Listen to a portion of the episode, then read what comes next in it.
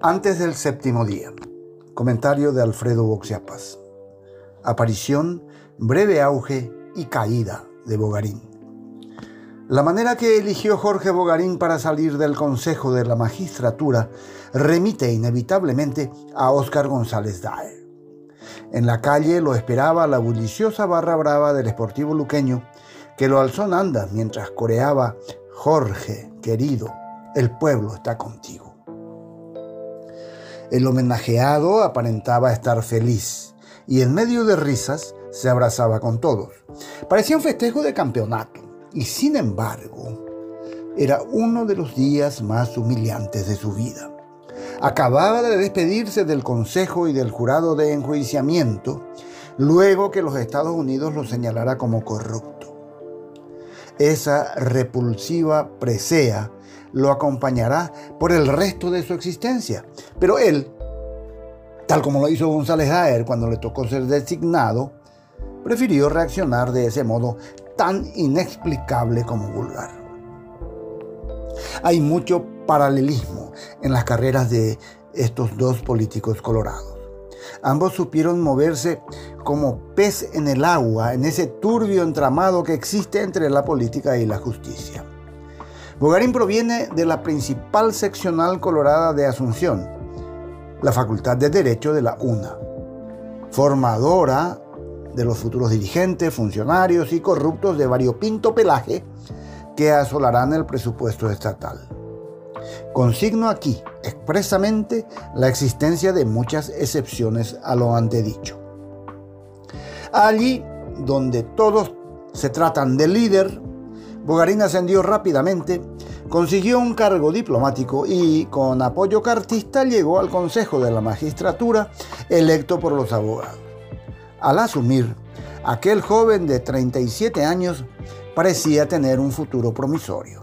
De hecho, poco después fue nombrado representante de este órgano en el jurado de enjuiciamiento de magistrados. Era el sueño del pibe el cargo donde se cruzan los intereses políticos y judiciales, el lugar desde donde se puede influir, extorsionar, hacer favores y hasta elegir quienes integrarán nada menos que la Corte Suprema de Justicia. Bugarín estaba justo allí, donde hasta hace poco tiempo reinaba Óscar González Daer. Había sido puesto allí por las mismas personas, los mismos abogados, el mismo partido que apoyaron al finado político luqueño. Este país parece no aprender ni siquiera de sus experiencias más dolorosas. De acuerdo a sus declaraciones juradas, Bogarín se convirtió en un hombre rico, tal como González Daer, solo que este tardó más tiempo en convertirse en millonario. De acuerdo al Departamento de Estado, Bogarín se comportó en el cargo tal como González Daer solo que este duró mucho más tiempo ejerciendo su influencia.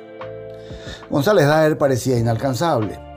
Lo deberían juzgar unos jueces que podían ser juzgados por él. Solo el efecto demoledor de los audios encontrados en el celular de su partner, Fernández Lindman, pudo acabar con su impunidad. Bogarín estaba construyendo una estructura similar. Era el hombre de Horacio Cartes en el ámbito más sensible del poder en el Paraguay. Pero Parece que su caída también está vinculada a un partner. El ignoto funcionario judicial Vicente Ferreira, amigo de Pesca y Farras de Bogarín y también designado como corrupto por los Estados Unidos.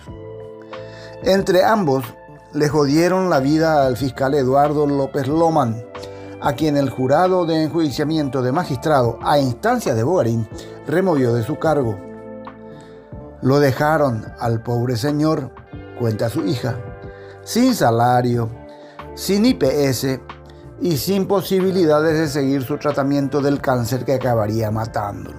Su pecado, haber imputado a Vicente Ferreira por falsificar documentos públicos. ¿Cómo pudieron llegar personajes de esta calaña a cargos tan importantes?